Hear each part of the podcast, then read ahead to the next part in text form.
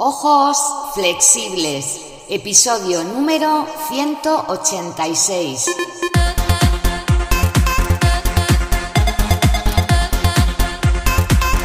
Muy buenas, bienvenidas y bienvenidos a Ojos Flexibles, tu podcast en el que hablamos de salud visual, de terapia, de yoga ocular y del cuidado natural e integral de tus ojos. Yo soy Mar Bueno, soy optometrista y soy profesora de Kundalini Yoga y me encantaría ser tu guía en este viaje para que domines el arte de ver más allá de las gafas. Dicho esto, si tienes interés en estos temas, puedes pasarte por mi página ojosflexibles.com y unirte a nuestra comunidad. Ahí dejas tu email y comienzas a recibir información exclusiva para los miembros de dicha comunidad. Y hoy vamos a hablar de algo que es fundamental y es la iluminación en nuestro lugar de trabajo o en ese espacio donde hacemos nuestras tareas visuales. ¿Cómo influye la iluminación en nuestro confort visual? Vamos a verlo.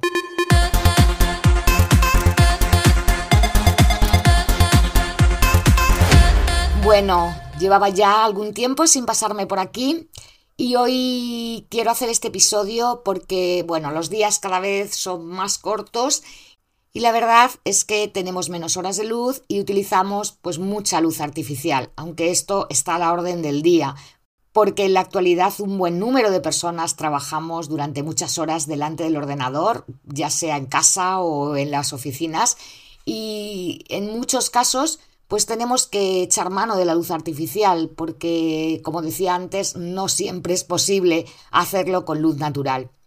Y si ya es muy fatigoso estar delante de un ordenador continuamente para los ojos y también para el resto del cuerpo, si además tenemos una iluminación que no es adecuada, pues el agotamiento se intensifica.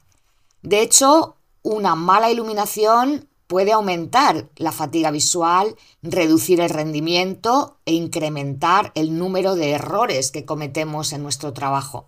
Por eso es fundamental evaluar cómo están las luces en nuestra casa, en nuestra oficina y tratar de adaptar la iluminación para que sea lo más correcta posible, ya sea en nuestro puesto de trabajo o allí donde estemos realizando tareas visuales, leyendo o haciendo trabajos manuales lo que sea que hagamos con nuestros ojos.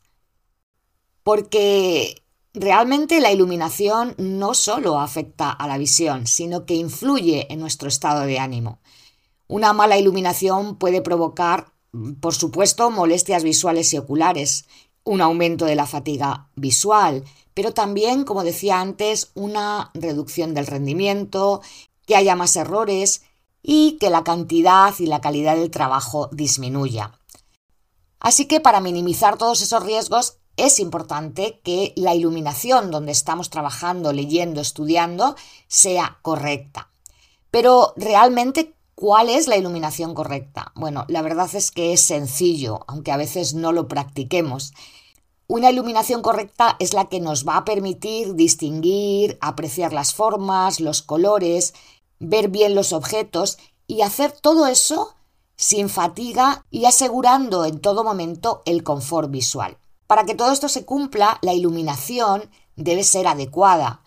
La mejor iluminación para trabajar y para cualquier tarea visual es la luz natural, porque produce mucha menos fatiga que la luz artificial. Así que siempre que puedas, trabaja o lee o estudia con luz natural. Esto tiene muchísimas ventajas. En principio, produce muchísimo menor cansancio a la vista, permite apreciar mejor los colores tal y como son, es mucho más económica, sobre todo en estos momentos. Psicológicamente, eh, un contacto con la luz natural, un contacto con el exterior, por ejemplo a través de una ventana, produce también un aumento del bienestar. Y salvo en situaciones muy concretas en las que te encuentres situado o situada en una determinada posición que la luz incida directamente en tus ojos, la iluminación natural normalmente no suele producir deslumbramientos o produce menos deslumbramientos que la luz artificial. Lamentablemente no siempre es posible trabajar con luz natural, así que, como decía al principio, tenemos que tirar de la luz artificial.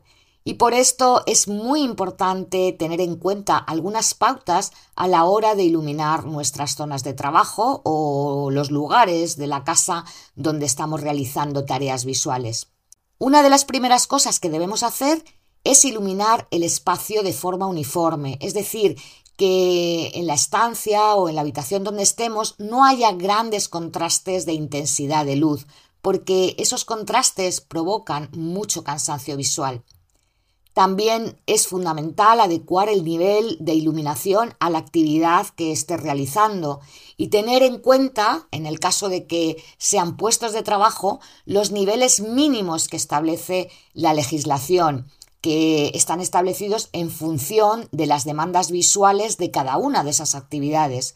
En concreto, en España se establece que la iluminación debe ser de 100 lux para tareas con bajas exigencias visuales, como puede ser, no sé, manipulación de mercancías o en salas de máquinas, de 200 lux para exigencias visuales moderadas, como almacenes o en las oficinas, de 500 lux para demandas altas, y aquí entra el uso de ordenadores, o de 1000 lux para exigencias visuales muy altas, pues por ejemplo los joyeros o personas que trabajen con identificación de colores. En cuanto al tipo de luz, se recomienda la luz fría, esa luz blanca, para actividades que requieran más atención y más concentración, mientras que la luz cálida, esas luces que son anaranjadas, se utilizan para crear un espacio de relajación y estimular la creatividad. Por otra parte, es necesario orientar la luz adecuadamente de forma que no se produzcan reflejos sobre los objetos que estamos mirando. Y esto es particularmente importante cuando se trata de las pantallas. Tenemos que tratar de eliminar cualquier reflejo sobre esta, no solo porque nos va a dar una peor visión, sino también porque mirar una pantalla con reflejos provoca muchísima fatiga visual. Para evitarlos, para evitar dichos reflejos, es conveniente que los puntos de luz estén colocados a los lados y no directamente detrás o encima de la pantalla. Igual que con el ordenador, con todo. Es mejor colocarnos cuando estamos haciendo una tarea visual entre dos puntos de luz que no directamente debajo de uno de ellos. Y no es menos importante reparar los puntos de luz que presenten desperfectos o que estén estropeados. Muchas veces tenemos a lo mejor un plafón que lleva dos bombillas, una de ellas está fundida, la otra no. Hay que reparar todo eso, hay que cambiar todas esas fuentes luminosas cuando bajan de rendimiento porque realmente afectan a la iluminación del lugar donde estemos.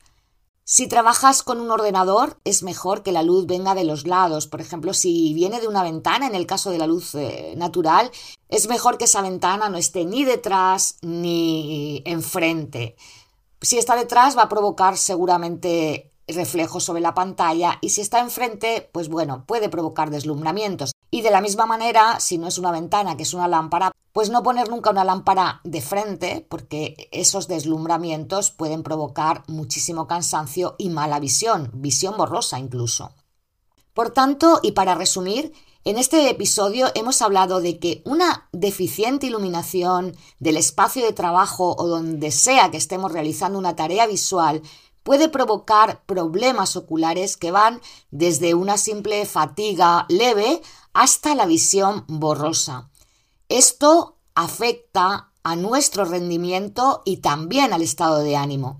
Por eso es muy útil revisar cómo está la iluminación de ese lugar donde estás realizando tus tareas visuales para adaptarlo a tus ojos y no que sean ellos los que tengan que adaptarse a un lugar con una iluminación inadecuada. Los ojos pueden hacerlo, tenemos esa capacidad, nos podemos adaptar a un lugar que está mal iluminado, pero hacer eso durante mucho tiempo no es saludable y puede realmente crear problemas visuales. Y bueno, lo dejo aquí. Espero que esta información te haya sido útil y si crees que puede ser interesante para alguien más, pues te invito a que compartas este episodio con quien tú quieras. Y antes de despedirme, te recuerdo que si te interesa recibir información fidedigna sobre salud visual, sobre el cuidado de tus ojos, sobre pautas para mantenerlos saludables, puedes unirte a nuestra comunidad entrando en mi web ojosflexibles.com. Ahora sí, lo dejo aquí. Te doy las gracias por escuchar, por compartir, por tus comentarios y en definitiva por hacer que esto siga siendo posible. Nos encontramos en el próximo episodio. Hasta entonces, como siempre, cuídate y cuida tus ojos. Sadnam, un abrazo enorme.